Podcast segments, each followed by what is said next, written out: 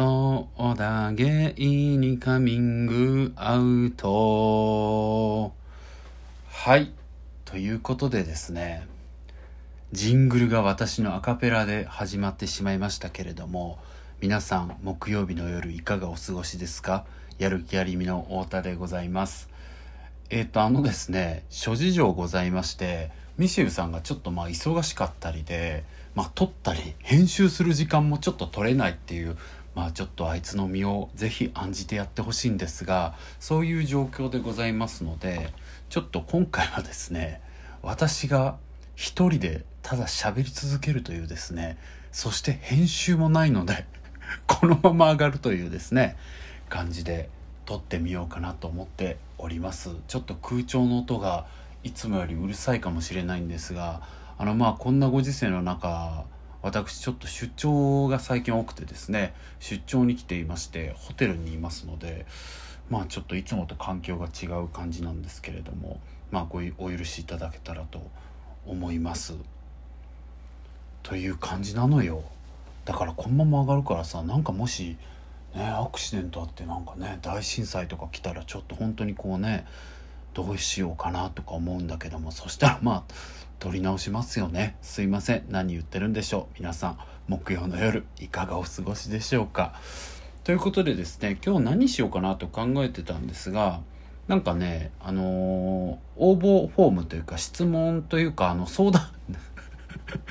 自分のやってること把握してなさすぎてすいません。あのこの番組ですねえー、そうだ、ゲイにカミングアウトというぐらいですね、まあ何かこう、普段ね、日頃言いにくいような話をですね、ぜひ僕らにしてみてっていうようなコンセプトでやっているので、たくさんあの相談をね、いただいているんですね。で、あの相談フォームをちょっと分かりづらいんですけれども、あの、ポッドキャストのですね、説明欄のところにリンクを書いたりしていまして、そちらのところからいろんな方に送っていただいてるんですが、まあ本当にね、全て目を通してます。で、あの結構前のものでもまだあのできてないやつとか、ちょっとあのやっぱり内容的に、んちょっとあのこれはご紹介できないかなみたいなやつとかですね、まあいろいろなケースがあるんですが、まあ本当に数も多いので、ご期待に添えないケースもあるんですが、全ては読んではいるんですね。で、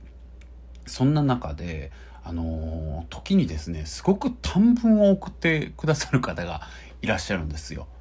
はい。で、あの、短い文でも、もちろんそのご本人のですね、まあ思いのトロになるのであれば、全然僕らはあの、まあなんでしょうね。まあゴミ箱ではないですけれども、ちょっとまあなんかね、成仏する、お納めする先としてですね、選んでいただくのは全然いいので、送っていただく分にはいいんですが、まあもちろん迷惑な内容だったらね、こうなんかふざけんなとかそういうのとかだったらちょっとね傷ついちゃうのでご遠慮いただきたいですがまあ基本的には短い文も全然 OK なんですけどもなかなかご紹介する機会がないので今日はちょっとそういった短いものをですね取り上げつつあの私の方でお話しできればいいかなというふうに思ったりしてます。はい、でまあその前にねまあ、フリートークというか、まあ、最近思太田の思ってることみたいなのも、ね、最近よく話してるじゃないですか。なんかフリートーク好きなのよだからなんかそういうのをやっていこうかな積極的にって最近思ってるんですけれどもあのね先日ねあのー、後輩の大学の後輩のね結婚式に行ってきたのよその結婚式ねで僕あのーもう本当に余興芸人かっていうぐらいこれまでですね散々まあこういうキャラクターなんで散々余興やってきたんですね。もう本当にマジで10回ぐらいやってるんじゃないかな。しかもなんかそれも、ただ何て言うんですか？あの前に出てちょっとなんか踊るとか、じゃなくて手の込んだ動画を作ったりとかですね。まあ企画から友達と一生懸命考えてやるみたいな手の込んだものが多いんですね。で、今回は、まあ後輩だったので、さすがにと思ってたんですけど、結局まあやっぱりね、僕が、まあ自分でもあれなんで、まあコミカルでというか、まあちょっとね、あのー、取れ高高いところがあるので、まあぜひ動画出てほしいとか言われてですね、出ることになったんですね。で、まあ出て、で、その、まあ内容は、あの J.Y. パークをもじって、まあ、OT パークとしてこの結婚式をまあ僕 OT って言われてたんですよ大学時代だから OT パークとしてこの結婚式をプロデュースしましたみたいなやつをですねお会いできて嬉しいですみたいな感じでこう撮るみたいなやつをね撮ったんですよで、撮って、で、あの、その映像を作ってくれた方が、プロのビデオグラファーといって、最近ってあの、そういった仕事多いんですけども、まあ、いろんなね、映像が各社作るじゃないですか。だから昔みたいに映像を作る人って、大きい会社だけじゃなくて、個人でいろんなクオリティ高いのを作る人が増えてるんですけども、まあ、その方も普段そういうお仕事されてる方で、機材のレベルもですし実際上がってきた編集のレベルも実際あの僕のツイッターに上がってるんでよかったらねディグって見てほしいんですがなんかすごい面白い方だしあの能力高い方だったんですね。で、その方がですね、まあ、あれよあれよと、まあ、嬉しいんですけど、僕を撮ってたら、まあ、ね、自分ね、何回言うんだって感じなんで、まあ、ね、世の中を取れ高高い人間か低い人間かに分けたら、まあ、高い人間の方に入るので、撮ってるうちにですね、あの、そのビデオグラファーさんが乗ってきちゃってですね、ちょっとあの、もうちょっと撮ってみましょうか、みたいな感じに結構なったんですよね。で、それでまあ、あれよあれよと、なんかよくわかんない、あの、なんていうんですか、国の文化遺産の前で踊らされたりですね、公園で踊ったりとか、いろいろやったんですよ。で、僕がそういうのをこう嫌じゃないから、あ、いいですよ、いいですよ、みたいな感じで ずっとやってたんですね。で、それをやったら、まあ結局、まあその中の動きで僕があの、TWICE の「フィールスペシャル」っていう曲をほぼ全部踊れるんですけど、まあ、その動きをしてたのがたまたまその新婦側の余興がその子がダンスサークルの子で、まあ、フィールスペシャルを踊る予定だったんですって友達が。だからなんかそのダンスにもうそんな踊れるんだったら途中から入ってきて踊りませんかって言われて、まあ、あれよあれよとどんどんこう僕の稼働が上がっていってですねそれもやることになったんですね当日。でもう大変なのがそれだけじゃなくてそもそも僕あの乾杯の挨拶をしてほしいって感じだったんですよ。まあ一応先輩でまあなんだろうなあの上司とかではなくて大学時代の先輩だからまあちょっとね、まあ友達っちゃ友達みたいな枠で乾杯の挨拶をしてほしいっていうふうに言われててですねそれもやんなきゃダメとなったわけですよ。ねいっぱいあったんですけどまあとはいえ僕乾杯の挨拶ももう本当に結構これまで何回もやってきててまあはいはいいいよいいよとか言ってねまあ受けちゃったんですよ。で僕本当に話すの好きだし、まあ、得意だと自分ではね思ってるんで、まあ、自分にとってはこう外せないというかなんか喋りでこう失敗するって自分的にはこうやっぱりプライドもあるんで絶対やりたくないことだからなんかこうさらっとできてる風ですけどまあこれ初めて言いますけど結構準備してるんですよ。乾杯の挨拶の時、まあ何言うかとかね。で、まあ今回もすごい準備していったんですね。で、乾杯の挨拶って基本的には、まあそれ僕確認したらよかったんですけど、まあ、基本的にはね、大体こう、新郎新婦の、まあ、上司の方のいい話が2回最初にあった後に、乾杯の挨拶って来ることが多くて、まあ、つまりこうじーっとですね、まああの、ザ上司って感じの話あるじゃないですか。何々、新郎の何々君は、すごく気が回る人でみたいななんか無理くり褒めるみたいな時間あるじゃないですか。で、あれはあれですごいこうなんでしょうね。こう日本の結婚式風景って感じでもう僕はすごいこう香ばしくて大好きなんですけど、まあその時間をね、あのご飯食べれない早くパン食いてなとか思いながら待つみたいなあるじゃないですか。で、あの後なので、なんか急にどうもとか言ってちょけるのもありなんですけど、僕は結構ちょっとまあ入りはカジュアルにしつつも、結構ちゃんといいこと言うみたいな、まあ割と流れを組むみたいな。ぶち壊して、こっから盛り上がっていきましょうみたいな人もいるし、そういうのもいいんですけど、僕はちょっと、まあこの流れを組みたいっていうのもあって、真面目なことを言うことが多かったんですね。なので今回もそのことを想定して、まあ結構ちゃんと書いていったんですよ。後輩だけど、この子が学生時代からどういう子だったかとか、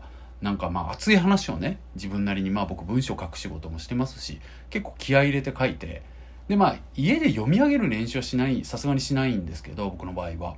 まあこの話をして、この話をしてとか、順番をこう、イメージトレーニングというかずっとしながら、まあそれこそね、当日の挙式の時間とかもまあずっとそのこと考えつつ、まああれ言ってあれ言ってあれ言わなきゃな、みたいな、よし、みたいな感じで思ってたんですね。で、いざ、あの、披露宴始まりましたと。そしたら、あのー、ほんと聞いとけばよかったんですけど、もう全然順番が僕の想定してたやつと違ってですね、あの、さっき言った僕のわけわかんない踊りまくってる意味わかんない本当に動画があるんですけど、それがオープニングムービーとして流れて、会場、会場からね、まあ、ほぼ失笑に近いような笑いが起きて、これ誰なの？みたいな感じの。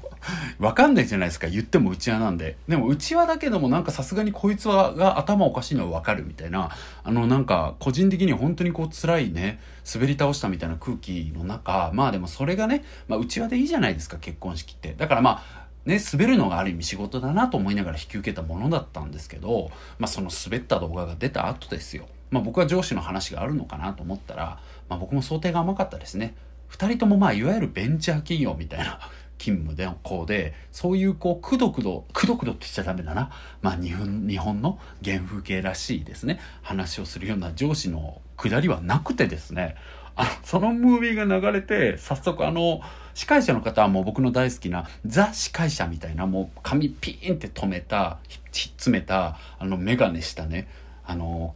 女性の方だったんですけど、それではここで、OT パークさんならぬですかね。太田直樹さんに乾杯のご発声をみたいなのがね、そのムービーの流れたそのまま言われて、え、ちょっと待って、終わったと思って、やっぱ流れがもうそれじゃん。あいつ出てくるんだみたいになってね、会場内もみんなざわざわみたいな、あ、本物が、あ、あの踊ってる人だみたいな感じで、なんか僕もなんか、すいません、どうも皆さん、みたいな感じで出ていくしかなくなったんですよ。いや、だからマジで困ったなと思って、とはいえ僕用意してたのが結構熱いやつだったから、なんか、まあ、あれですよ、熱いっつっても小ボケみたいなものを挟んでる文章だけども、でもなんかこう、イエーイみたいな、ちょっとここで一発芸一回やらせてもらっていいですか？みたいな、そんなもんではなくて、普通にいい話を書いてたのよ。だから、え、どうやって乗り切ろうと思った結果、もう僕の本当に引き出しの少なさというか、内容は変えれないから、もう、くねくねしながら言うっていう、ごめんなさいね。全然これ面白くもないんですけど、もうとにかく言い方でカバー。っていうとこしかできなくてですね。なんか 内容自体はいいこと言ってるんですけど、なんか、二択くんはもうね、昔から本当優しかったですね。みたいな。いや、それも本当は、なんかもっとね、結構、バチッと言うつもりだったんですよ。優しいっていうことは、すごい意外に難しいことだと思っていて、ともすればいい人、優しい人みたいなっていうのは、どうでもいい人になってしまったり、印象が薄い人になってしまったりするけれども、でもその優しいってだからこそ難しいことだけどもそれをなんだろうな似たくんを思い出した時誰もが似たはあ優しいと心から思えるみたいななんかまあちょっともうちょっとなんかもちろんもっと長いんですけど結構そういうちゃんとしたやつを書いてたからそれをだから似たくんは優しくてですねみたいな感じのもう本当に45点ぐらいの出来のですね話をしてね。一番やばかったのがあの絶対やんなきゃいけないのが新郎新婦に「どうぞご着席ください」っていうのを絶対やんなきゃダメじゃないですか。まあ立ったまま話聞かしたよね。もう本当に大反省 内容よりそっちが気になってみんな聞けないじゃん。絶対多分見てる人も、え、座らせないの？え、座らせないまま行くやつこれ。みたいな感じでね、多分進んでたと思うんですけれども、まあ僕はそれにも気づく余裕がなくてですね、しかもくねくねヘラヘラしながらですね、まあやったんですよ。で、まあね、あの、フィードバックとしてはですね、あの、終わった後、まあ、そのね、新郎新婦にももう誰に聞いても、挨拶が良かったって言われましたって言われたりですねあとはその、まあ、司会者の方が僕的にすごいアゲな方だったんですけどその方がなんか途中のちょっとね中座みたいなタイミングであの僕の方に寄ってきてですね「あのー、普段お話しする仕事されてますか?」って感じで僕が別にしては、まあ、時々ね司会の仕事をするとかこういったね、まあ、趣味の延長みたいなラジオはしてますけれどもはっきりまあそれが仕事ってわけではないからちょっとあそうですみたいな言えないじゃないですか。だからいやうんあうんまあ時々そうですねみたいなこと言ってたらあプロですか？プロですよね。やっぱりプロでしたか？って言って勝手に丸め込まれてですね、もうすごい強めになんか迫ってこられたんですけど、でもまあ本当にね、その暑苦しいなとは思いつつも、なんかそういうリアクションを見ると、ちゃんと全うできてたのかなとは思いながらだったんですがまあ自分的にはね45点で失敗したなーって感じで終わっちゃいましたね。まあでもその後はね結局あのダンスの余興もあってそれに途中から入っていくやつはすっごい受けたのでまあ結果的に受けてはいたかなみたいな感じでやりましたけどまあでももうや余興は飽きましたね。飽きたとか言ったらねあの結婚する人にとったらみんなそれが第1回目だからね。なかなか言えるもんじゃないですけれども。何回やったんだって感じなんでちょっとね本当に全国の余興余興グランプリみたいなのあったら出したいぐらいの余興いっぱいあるんだね。そういうのもねまたいつか話せたらと思いますがそんな感じで結婚式の余興下手こいちゃったなっていう話でございました。でちょっとねもう一個話したいことあるんだよね今日。実は。いいかな。いやあのみんなさあのまあこういうちょっとコロナ禍なんでなかなかねないですけども友達ん家とかにねお邪魔する時のお手土産ってどうしてるっていう話をすごいしたくてですね。まあなんかなんだろうな。すごいさ仲良くてもうなんか気心知れたさそれこそ僕とミシェウとか集まるってなったらミシェウってドーナツすっげえ好きだからもう基本的にミスド買ってくって感じなのよ。でもなんかそんな工夫のつもりもなくてあいつが好きそうなやつとかも大体わかるからなんかあもうこれとこれとって感じで終わるしミシェウもなんかうちに来るってなったらポテチ買ってくるとかなのよ。でそれで本当にいいしまあそういう本当に気心知れたさなんか張り合いのない関係の人もいればさまあなんだかんだちょっとなんだろうな、おしゃれと思われたい相手っているじゃん。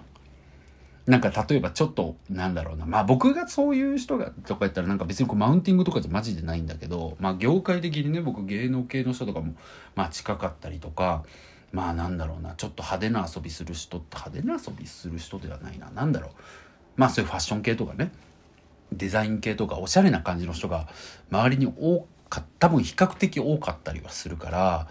まあ、そういう人とかと集まるってなった時にさ手土産をさどうするかって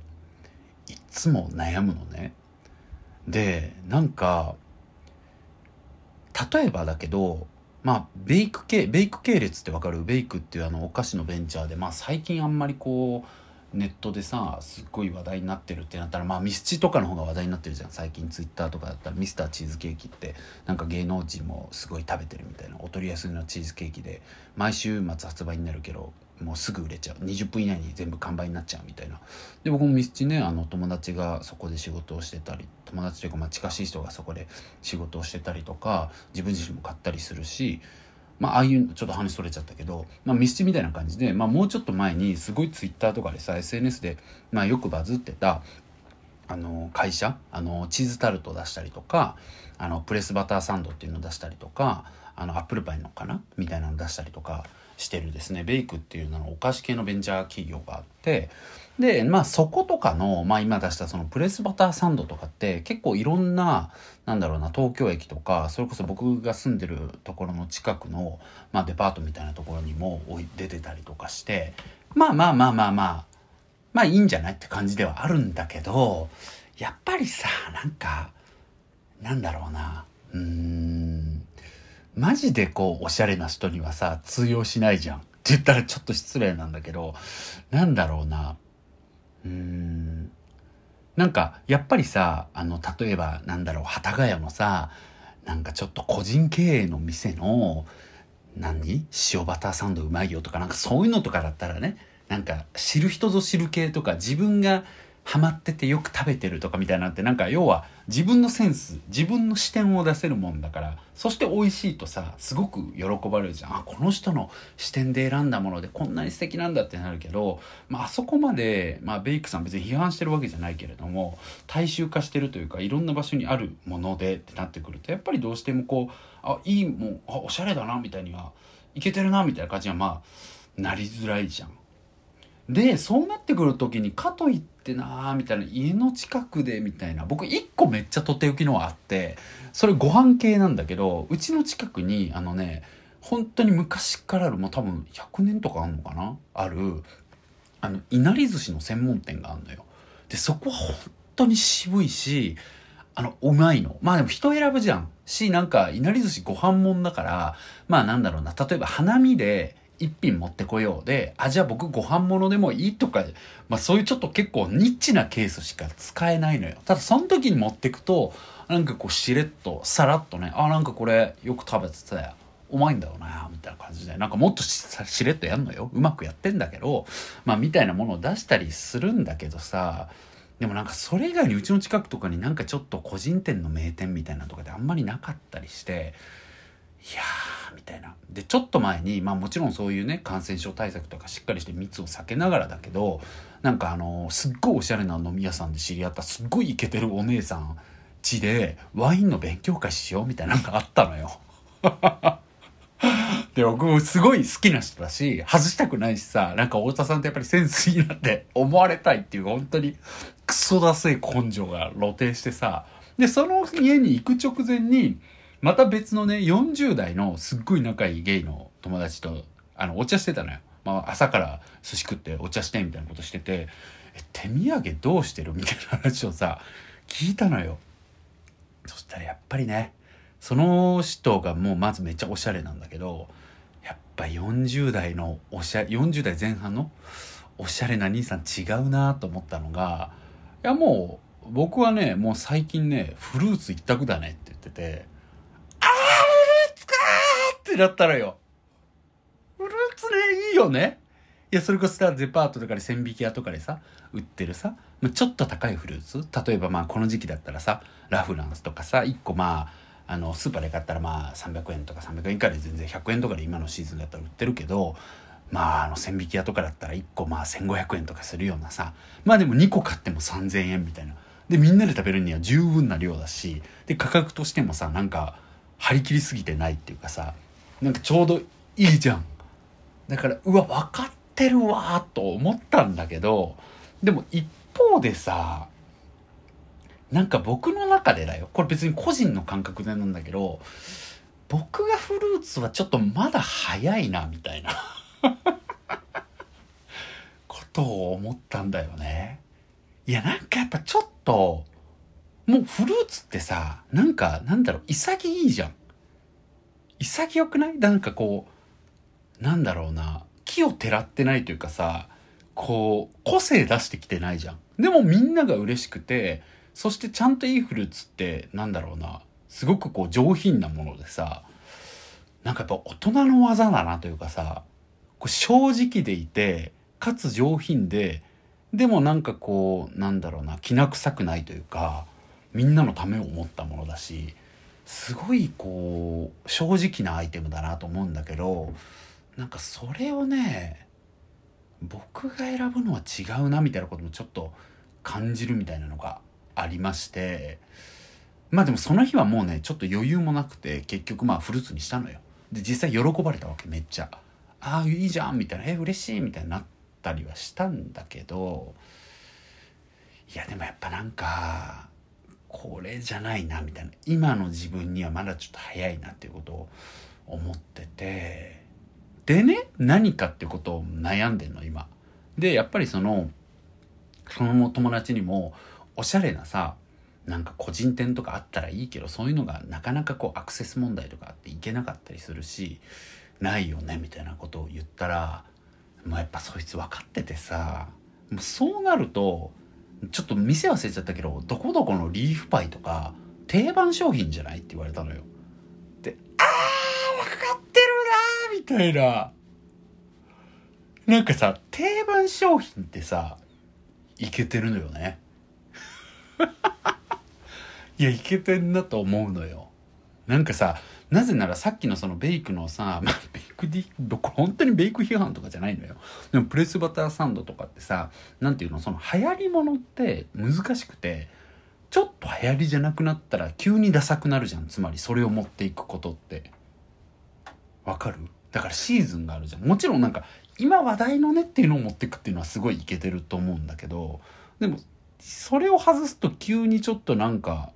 おって感じなところになるけれども定番商品っていうのはそういう流行り廃りがないから基本的にこうまあ言うなればフルーツに似たところではあるよね。うん。でなんかフルーツほどなんだろうなそのなんだろう潔すぎて逆に背伸びしてるみたいなのあるじゃん。だってなんか30代とかさ、今僕がこの話をしてるように、結局こう思われたいとか、姑息なこととか、なんだろうな、人間として小さいことを考える年齢じゃん。で、それでいいじゃん。そうやって背伸びをしてさ、最終的に潔くさ、かかとが地面につくわけなんだから、今は多分背伸びはある程度してるし、背伸びしてる感じのもので勝負する年齢なのよ。だからマジでフルーツぐらい全く背伸びしてませんっていうのを持っていくのがちょっと早い気がするし、でも定番商品とかになると、まだ、なんだろうな、あの、フルーツほど潔すぎないっていう、フルーツに比べるとっていう意味ね。っていう意味で、なんだろうな、ちょうど30代にはいいのかもみたいな ことを思ったんだっていう話。難しいよね手土産って。はいということでもう気づいたらね25分も喋っちゃったんですけれどもあのここから少しですねあの皆さんから頂いてる短いご相談をですねえ、ー、と何個持ってきたのかな4つほどあのパパパッとさっき見てですねあのあこれいけそうだなってやつを引っ張ってきましたのでそちらを読んでいきたいと思います。はい。1つ目ですね。群馬県在住の16歳、匿名ちゃんからの、えー、いただいた短相談でございます。私はレズビアンで、のんけに告白カミングアウトをした後に振られて、気まずくなってしまいました。どうしたら告白する前のように仲良くできますか？これね、これまあ気まずくはなるよね。いや、これどうするんだろうな。ごめんね。なんか、サクサクいくずらして読んだけどさ。全然ちょっとわかんないわ。16歳でしょ。で、同級生とかなのかな。ああ、まあ同じ教室でとかだったら、まあ気まずくなったりすると思うんだけど、まあでも一つ言えんのは、やっぱりこっちが、あ、ごめんね、もう全然、みたいな。なんか、気使わしちゃったよね、みたいな。感じで、こっちがごめん、なんだろうな、もう大丈夫よ、余裕よっていう感じでいけば、向こうも気楽にはなるんじゃないかなと思うけれども、一方でなんかねなんでカミングアウトするってすごく社会が悪いし匿名ちゃん悪くないのにそのことを匿名ちゃんがこう向こうに気づか気を使わせないようにしなきゃなんないのかとかはちょっとねムカつく部分。まあその相手にじゃなくてね社会に対してねムカつく部分はあったりするけどまあでも告白ってな答えられないって一番こうやっぱりね気まずいって思っちゃうもんね。うん。まあ時間が解決するって言ったらそうだなとは思うし、あとはでもやっぱりね、なんか本当にこう、きっと2人でさ、もともと話してた共通の話題とかあるじゃん。だからなんか、うん、そっちの話に、もう、なんだろうな、忘れた風にしてって言ったらあれだけど、元に戻ってその話でちゃんと盛り上がればいいんじゃないかな。例えばまあ部活の話とかももしかしたらあるかもしれないし、2人とも好きなアイドルの話とかね。なんかいろんなことってあると思うんだけどそういういつも話してる話音楽の話なのかもしれないしそういう話をねまた一緒にしていけばそして一緒にねなんか一緒にやってることがあればそういうのをやればいいんじゃないかなって思いますね。僕なんかよく言うんですけど人ってこう分かり合うためにはさ向かい合って膝を突き合わせてとかってあんまりうまく特にまあ日本みたいなところは今のところそうだなと思っててできないじゃんと思うからなんかやっぱり同じ方向向いて一緒になんかしてるっていうことが一番こう分かり合えたり認め合えたりすると思うんでそういった意味ではなんかまた一緒にねなんか同じ方向向けるようなことをやってくれたらいいんじゃないかなって思ったりするなって感じかな。はいじゃあ次に行きたいと思います。えっ、と駅地下在住。どこの駅だよ？31歳サンさんです。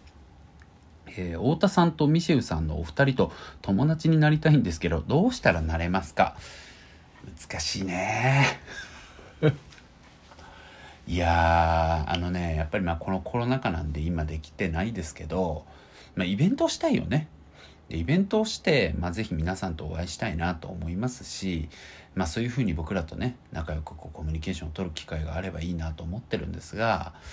まあ友達っていうのはねなんか別になんだろうなお高く泊まってるとかじゃなくてやっぱり大事にできる人間人数って限られてくるじゃないですか。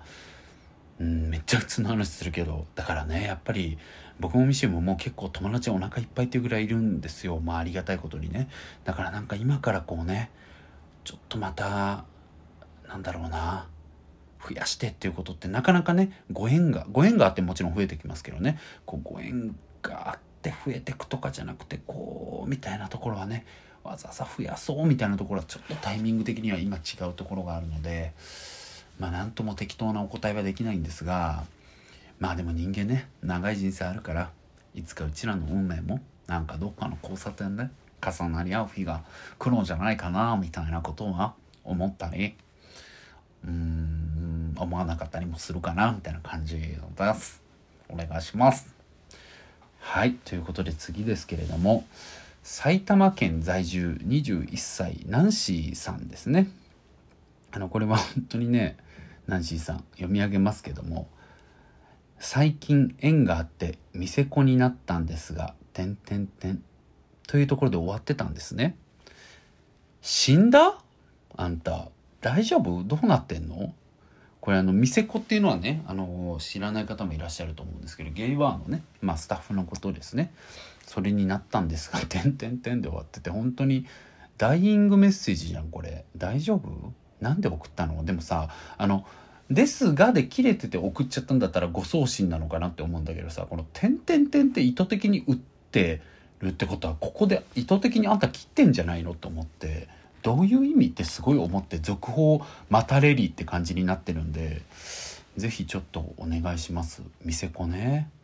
まあ僕もね、あのコロナなんかもちろんずっと昔ですけど、やる気ありみとしてですね、あの月曜ママというか月曜にゲイバーを間借りしてミシェルとやったり、してましたよ半年間ですけどまあね辞めた理由としてはやっぱりねまあどこの町でもそうだと思いますけどまあ2丁目ってやっぱり特にかもしれないですけどちょっとやっぱやばい人が来るんですよね。まあねバーって夜のお店ってまあどこにもそうなのかななんかそれこそこうねこんなの言いたくないですけどまあマジでこうちょっとラリっちゃってる人なんかお薬やってんのかなみたいな人が急にうわって入店してきてめちゃくちゃ横柄なこと言われたりとか本当にこうもう酒に酔ってうわーみたいになってる人が来たりとかしてでそれに対してこう毅然とねもうお金いらないんで帰ってくださいみたいな感じでこう立ち向かうような強さみたいなのが僕はもう全然なくてですね。あの友人でねあのベビーバギーっていうあのドラッグクイーンで大阪在住ですけどベギバギーとかはもうすごい店子もや店子というかねママやってますけどやっぱすごいですね。なんか遊びに行ったりすると本当にこうなんだろうやばい人をこうカッとカツ入れんのもすごいうまくてあんたもそれぐらいにしときやみたいな感じで言ったりするとですねこうやっぱりお客さんもこうキュッと聞いたりしますしかといってそれがなんか重くなりすぎないというか、まあ、一回ちゃんと言ったらもうその後はまた楽しそうな空気をちゃんと作れたりとかするし、まあ、あとは商売っていう意味では本当すごいなと思ったんがねなんかなんだろうバギーって本当にめちゃくちゃいいやつなんですよ。でなんか得が高いというかであのー、なんだろうないろんなこうのんけの子とかも来るしなんでしょうね。そういった別になんだろう。こう2丁目っていうかゲイタウンとかで合流するような方じゃない。人も来るんですよね。でそういう人に対してすごくこうちゃんと共通の話題で喋るしかつなんか変にそういう人にお金を出させよう出させようもっと飲ませようって思うかも。全然しないんですけどでもめっちゃお金落とすやっぱ夜の飲み大好きな人とか来た時にその人にたかるとかでは決してなくてうまい具合にやっぱねボトル入れせんのとかやっぱりすごいなって思うんでだからああいう人たちって本当に自分はやっぱりなれないなとか思ってね今はまあやってないですけど本当にそういうね誰も彼も来るものに対してこう強く出たりとか乗せ乗せてあげたりとかちゃんと会話したりとか全部幅広くできないとあかんから。まあもちろんね店のなんだろうテイストとかもあると思うんですけどまあ僕自身はそれがなかなかできそうにないなみたいなのがあってちょっとねやめちゃったのでまあ店こうやってる人って本当にこう軒並みというかもう全て尊敬しているんですけれどもね全然僕は向いてなかったですね。ただまあでももう一つ言えんのはミシェウよりは向いてるっていうのはすっごいありましたね。あの人本当になんかね1ミリも使えないんですよ。でなんかねすごいですよ。ビールサーバーあったんですけどもう本当に引くぐらいえなんでまだ入れられへんとってぐらい毎回あわあわになってお客さんに怒られるみたいな。ちょっともう一回やり直しますねみたいなんでビールもね原価高いしそんなねガバガバやってたらママにこっちも怒られるからいやいや頼むでみたいな感じやったんですけど。もうほんとね一番何が腹立つってねやっぱりでも好かれんのはそういうミシェルなんですよね。みんなお客さんも「ミシェル」みたいな「しっかりして」みたいな感じやけどやっぱりミシェルに会いに来てるみたいな。なんかこんなに僕は身を粉にしてねミシェルがしかもあいつ伝票マジでつけないんですよ。で伝票なんか一番つけなあかんやんか。だからめちゃくちゃ頑張ってあのあれつけたってことああごめんごめんみたいな感じでこれほんまにもうもうななんかいる意味お前あるんかぐらいやってんけどまあでもいる意味めっちゃあったんですよね。結局お客さんみんなミシェルに会いに来てるって感じだったんで。すごい悔しかったです。まあちょっとミシェルさんのね回復を待ちながらではございますがまたね帰ってきてほしいと。まあ帰っては絶対来るんですけれども。あの回復というかね今忙しいので、はい、それが終わったらというところでございますがはい最後ですねまあちょっとねいっぱいあったんですけどこれはねあの実はなんかこうどうしてもいつか紹介したいなと思ってたのがあったんですよ。なんかあの結構前に頂いたやつでやる気あり見ないでもこれはちょっと共有してなあみたいな感じになったやつなんですけど短いやつでございます紹介します。えー、埼玉県在住39歳の和也さんでございます。えー、ゲイですが年を取ってしまってどうしたらいいか分かりません。生きてる意味が分からない。というですね。短文をですねずいぶん前にいただきました。でこれはなんかあ僕自身というかまあやる気ありみ全体でよく言うのがやっぱりなんだろうその地方とのこう LGBT と言われるまあ人間のですね生きやすさの格差みたいなものにはすごい僕らはこう関心があってうんなんかできないかなとかなんだろうな。まあでも僕ららしい活動でだったら何ができるんだろうとかみたいなことはもうずっと結構議論してて、まあ、それがあんまり企画に落ちないままみたいなところは、まあ、コンテンツを僕らは作るのが主なのでそれに落ちないままみたいなことはですね結構ねずっと言ってるんですよ。でなんかあの農家とかはね今ちょっとあのそれを話すと今農家さんとの、まあ、契約がちょっと難しくなってしまって農家さんと事業主の g p ットさんと、まあ、それをこう宣伝するようなというか広報のサポートとして僕らがいたんですけどいるんですけど、まあ、その農家さんとちょっとあ全然農家さん揉めたとかではないし農家さんすっごいいい方なんですけど、ま、ちょっと条件が合わなくて今新しい農家を探していてかつまあその G ピットさんのねもちろん事業の状況とかもあってあの他の事業もあるんでなかなかこう進めれてないみたいな状態ではあるんですけれどもまあそれもまあ僕らはサポートというか広報なので宣伝広報のところですし自分たちはねメインはコンテンツを作ることなんですがまあその地方っていうことに関してはね常にこう何ができるんだろうみたいなことはねいつも言ってるわけなんですよ。うんで、まあ、埼玉でねこの方の場合はあの地方っていうよりも、まあ、東京にアクセスもできますしもちろん埼玉でもね大宮とかだったらすごく栄えてるのでどこにいるかはわからないんですがうーんなんかまあねこのメッセージを起点として僕らなりにはすごくこういろんな想像をしたみたいなことではあったんですよね。うん。でまあなんか思うのは、まあ、生きてる意味がわからないって時あるよね。ってまあ僕は思います。でもちろんねそういった経験をこうしてない人もこの社会にはいっぱいいてなんかその気持ちわからないなっていう人もいると思うんですけどでもなんだろうなこううーん。でもまあ大体みんないつか来るんじゃないですか？って思うんですよ。なんかなんだろうな。僕のすごいこう仲いい友達もちょっと詳細には言えないんですけどまあ、ちょっと最近なんでしょうね。体のこととかですごいこう想定してなかった。若い頃は考えてもなかったようなこう悩みができてでもう本当にこう死んだ方が楽かなって思うみたいなことをですね最近その相談されたんですよね。でなんかまあそれ聞いて僕はなんか「お前も得積んでんな」って言って思ったんですけどうーんなんかみんな来ますよね。でなんかこれは何でしょうねこんな美談にあんまできないかもしんないけどでも僕はなんかその本当に自分は僕の場合は10代とかすごいいろいろね辛いことが、まあ、セクシャリティもだしそれ以外のことでもいろいろあったんですけどなんかそういう辛さって今考えても、まあ、これ前も言ったと思いますけどなんか、うん、ない方が良かったと思うしうん今考えてもあんな青春じゃない方がいいなと思うんですけどでも今の自分があるのは確実にあの経験があったからなんですよね。うんっていう意味ではあってよかったなとも思うというかうんだからなんかそのない方が良かったけどあってよかったっていう感覚っていうのは僕はすごくこう人間が生きるに値する一つの経験だなと思うんですよね。うんだから今なんか生きてる意味がわからないって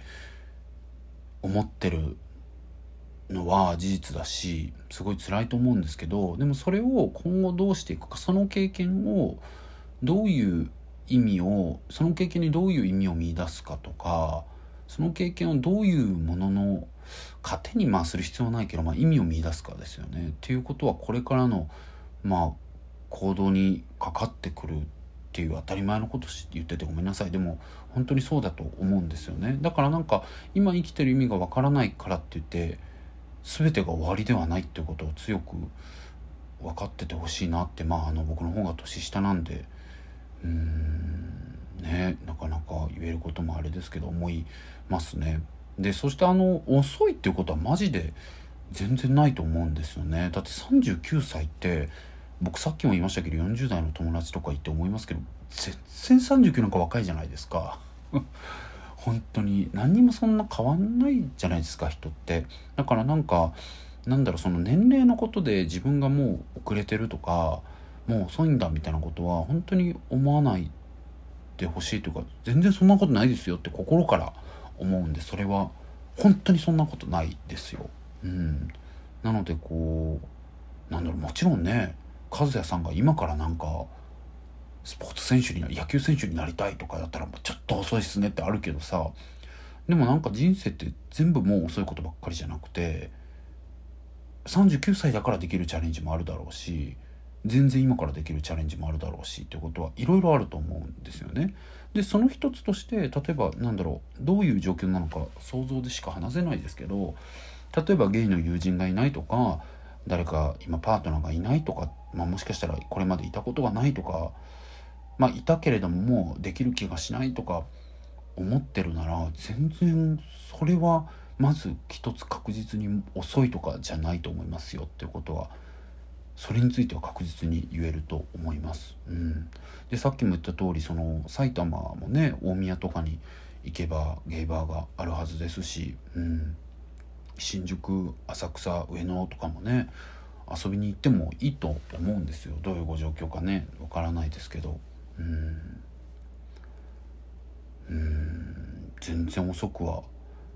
ないと思いますよ。でもし例えばなんだろうな。うんゲイの友達とかがいなくてなんかこんな自分が受け入れてもらえるのか今更とかもし考えてらっしゃるならね。そんなことはないんですよね。うん。この番組でも言ったんじゃないかな僕自身ははるか昔ですねあの初めてそのゲイのコミュニティに足を踏み入れた時ですよね。で当時はなんかあの僕が行ってた大学にはゲイサークルなるまあ今考えたら本当に何するんだよってそれなんか男サークルって言ってるようなもんなんで 属性でサークルっつってもなみたいな感じだしまああれなんですけどまあでも当時それに行ってみたんですよね。で代表の方と最初にお会いしてで自分がこれまでどんなことに悩んできたかとかこういろんな話を聞いてもらったんですよ。でそしたらまあその方に一回なんかちょっとイベントあるから来てみなよって言われて行ったんですね。で僕はちょっとその日行けないんだけどって言われて「あ分かりました行ってみます」って言って「同期の子もいるよ太田君と」って言われて「あそうですか行ってみます」って言って行ったんですよ。で行ったらもう本当にね忘れもしませんけどこれ言ってるって前に言ったと思いますけどあのあのいろんな大学のゲイサークルとの合同イベントだったんですけどもう本当にあの代々木公園みたいな、まあ、大きい公園でね大阪のあのゲイたちがですね大縄跳びしてたんですよ。もうねやめてくれよって感じですよね。もうあれですよキャーみたいなもう典型的なあのいわゆるちょっとおね言葉みたいなねことって言ったら分かりやすいかもしれないですけどああいう感じ「ちょっとあんたもうやめてや」みたいな「ちょっとマースン私の時早なってない」みたいな。もう今の僕やったらもう大爆笑で最高で大盛り上がりでやるんですけど、まあ、当時僕本当にね体育会でそれこそなんか練習後のスウェットで行きましたしその時。なんかもうえ？みたいな。え？こういう感じなんやってなってもうゴン浮きでそしてすごいショックでやっぱりこんな感じと自分は違うなみたいなこれ馴染めへんなと思ったんですよ。ででもねその日も厄介なことに二次会があってねその居酒屋ね予約されてたんですよ。で僕も行くって言っちゃっててで、まあ、1人3,000円やったんかな？3,500円とかなんかそんなんでで学生にとってそれ高いじゃないですかだからもうもったいないしと思って、まあ、そこだけ行こうかなと思って行ったんですね。それで行ったらまたここが面倒くさいのがねもう本当にいっぱい人来てたからめっちゃ大部屋でとかなんのかなと思ってたらいやまあそれも大変やったんかな。結局そのうちのなんか特にキャーキャーうるさい連中だけになったんですよ。6778人とかかな分かんないけど。でそれの端に僕一人座ってまあちょっと「あこんにちは」ぐらい喋りながらもう本当に黙々とというかビビール飲んで「ああどうもはいはい」みたいな感じで過ごしてたのね。そしたら周りの子たちがなんか「あんたさ」みたいな感じでキャー あいつらほんま。まあ今も仲いいんですけどすごい騒いでてですね。でそれで僕がなんかみんなも気使ったんでしょうね。途中であの一人の子があのようくんっていうですねやる気ありみ始めた時のメンバーなんですけどあの今ね抜けちゃいましたけど、まあ、すごい面白いしいい子でその子がね気を回して僕に対してなんかこういうの来るの初めてなんですかって、まあ、ちょうど話題もなくなってきた時でね僕に対して聞いてくれたんですよ。で、まあ、聞いてくれて僕は本当にこう めちゃくちゃ空気読めてないんですけどその状況でいやなんか自分はこういうのとか来るの初めてですしなんか今日一日見ててなんか全然自分とはなんか生きる世界が違うなって思いましたって言ったんですよ。終わってるでしょ？でその上僕めっちゃ泣いたんですよそれ言って。まあでも当時の僕はねもう今考えたら本当恥ずかしいですけど必死だったし切実だったんですね。でそれでなんかちょっと自分は馴染めなそうな感じだなと思いましたみたいなこと言ってもうボロボロ泣いたらですねその時にそのようくんはじめみんながまあお姉たちがですねピタッと鳴りやんでですね。そしてかつなんかこう気まずとかっていう顔じゃなくて「うんうんそうやんな初めて来たんやったらそうやと思うわ」みたいな「ごめんな」みたいななんかずっとあんま気も使えんと騒ぎまくってみたいな。そしたら他の子が「そうやであんたほんま」みたいな「あんたがそういうのやりまくるからやで」みたいな「ちゃうやんあんたやん」みたいな「あかんかこういうのがあかんねんってやめよう」みたいな感じになって。でそれを言った後本当にこうみんながですねすごいこう真摯な態度で僕に対してなんか全然無理な無理やなと思ったのは変なことじゃないと思うしなんか全然来なくてもいいしでもなんか来てみたいなと思う時やったらまた来てくれてもいいしみたいな感じですごい真摯に対応してくれたんですよね。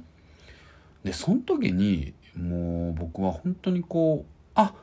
この人らも人やったんやって思ったんですよね。うんだからなんか自分自身がまあ会ったことがないから偏見があってなんかゲイとかどんなんなんやろ自分なんかも同じ目受け入れてもくれないやろうし自分も受け入れられへんのちゃうかみたいなのがすごい思ってたんですけどあでもみんな同じ人間なんやなってこう若知ってると分かるって違うじゃないですか。だか知ってはいたけどすごく分かったんですよね。うん。でそれ経験の先その経験の先で一歩一歩歩んで僕も今がありますしやる気ありみっていうのをやっているのでなんだろう。和也さんが今抱えてる痛みっていうのがゲイの人はもう分かってくれないやろ。こんな今埼玉でもう39で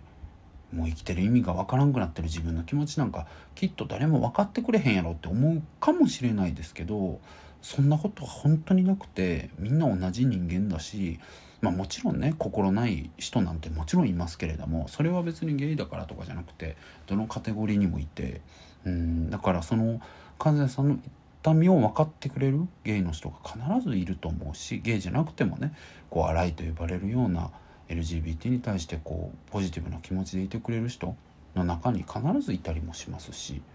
だからこそですねなんかそういった真面目なね NPO 系のイベントとか、まあ、東京レインボープライドとか僕もスタッフやってましたけど、まあ、渋谷でやってるパレードですよね。あれももうパレードばっかりじゃなくて会場行くと真面目なブースとかもいっぱいありますんでそういったところに顔出してみるのもいいと思いますし、うん、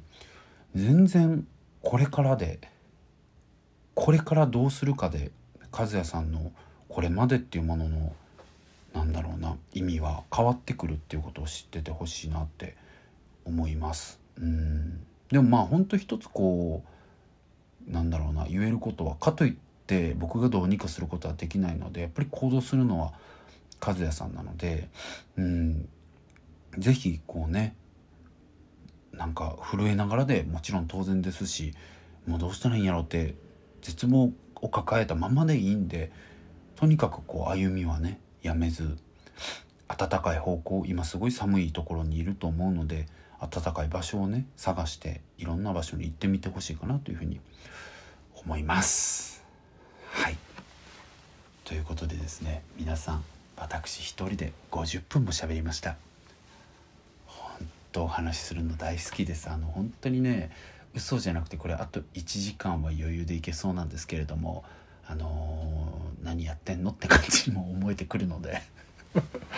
日はこれぐらいにしとこうかなと思います。すいません。最初のね話も長かったですが楽しんでいただけたでしょうか。ちょっとねあの来週ももしかしたら僕一人になる可能性あるんですがまあそうなったらまあ許してやってくださいよ。またなんかちょっと話すこと考えておくんで。であれですよ。もしねあの僕にこの話してほしいとかねこれってどうなの？とかもしくは何でもいいんで太田に言いたいとかあればですね、あのー、僕の twitter の DM から送っていただくことももちろん OK ですしもしくはあのあれですよ皆さんのアカウント晒したりとかそんなことしないんでそういうふうに送っていただくのもいいですしもしくは info.arimi.gmail.com info.arimi.gmail.com まあ info はインフォメーションのインフォですね。とあとドットアリミは ARIMI の方に送っていただけましたらあの読めますので、えー、その際には、えー、ニックネームとですね、あのー、相談内容えー、まあ、相談だけじゃなくてもいいですし聞いてほしいこととかあとはまあ住んでる場所とか、まあ、教えていいならですね、